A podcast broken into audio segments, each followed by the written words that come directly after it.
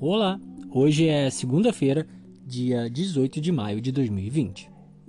Que merda o Bolsonaro fez hoje?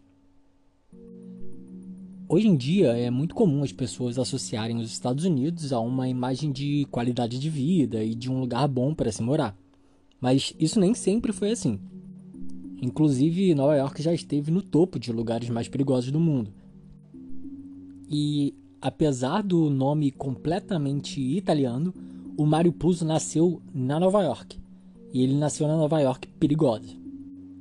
Ele cresceu rodeado dessa violência e cresceu num bairro muito pobre. Então, um dos poucos alívios que ele tinha era ir para bibliotecas públicas e é aí que ele pegou a paixão dele pela literatura. E apesar dele ser de Nova York, é muito provável que ele tenha escutado muitas histórias sobre o Al Capone enquanto ele crescia. Porque uh, o início da fase jovem adulta dele foi justamente no período de maior expansão do domínio do Al Capone. E apesar dele ter escrito muitas outras coisas sobre muitos outros assuntos, o que ele escreveu que mais fez sucesso foi um livro que se chama The Godfather, que aqui no Brasil ficou conhecido como O Poderoso Chefão. A trama, além de tratar de imigrantes italianos nos Estados Unidos, que era um tema recorrente nos livros do Puzo, ela trata sobre a máfia. E em um dos diálogos do filme, o Michael Corleone está falando sobre a profissão do pai dele para a namorada dele. Para descrever, ele diz que não é muito diferente do que fazem os homens poderosos, como presidentes e senadores. A namorada dele responde para ele não ser ingênuo porque presidentes e senadores não matam pessoas.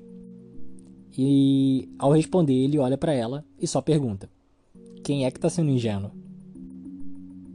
Nesse fim de semana, a Folha divulgou uma reportagem na qual o Flávio Bolsonaro era acusado de ter sido beneficiado com informações privilegiadas de dentro da Polícia Federal.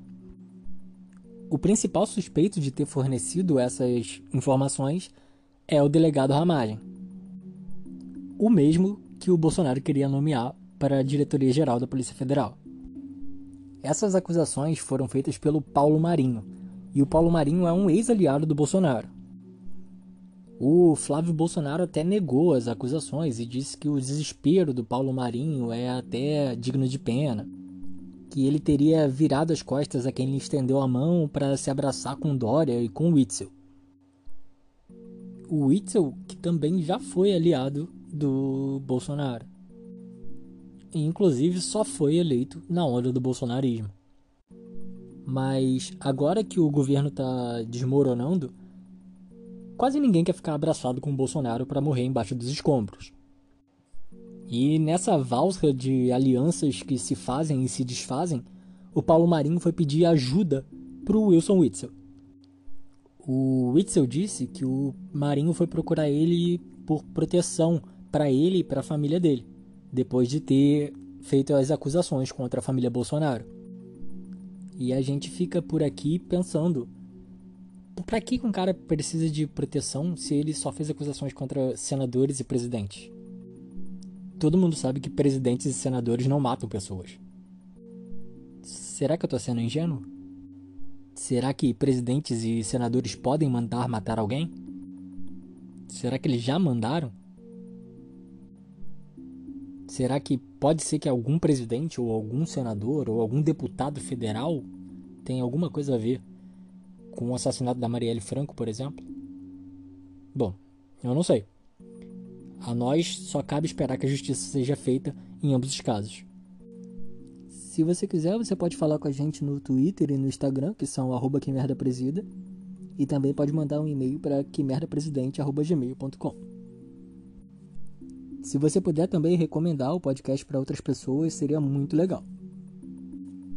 Inclusive, eu queria agradecer aqui ao pessoal do Tudo é Política. É um outro podcast que eles recomendaram o nosso podcast esses dias e, pô, fiquei muito feliz. Obrigado mesmo, galera.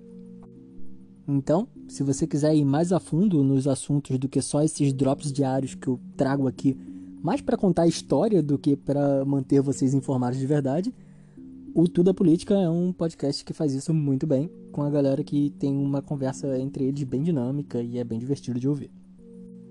Como sempre, eu continuo sendo Rafael Maia. E por hoje é só.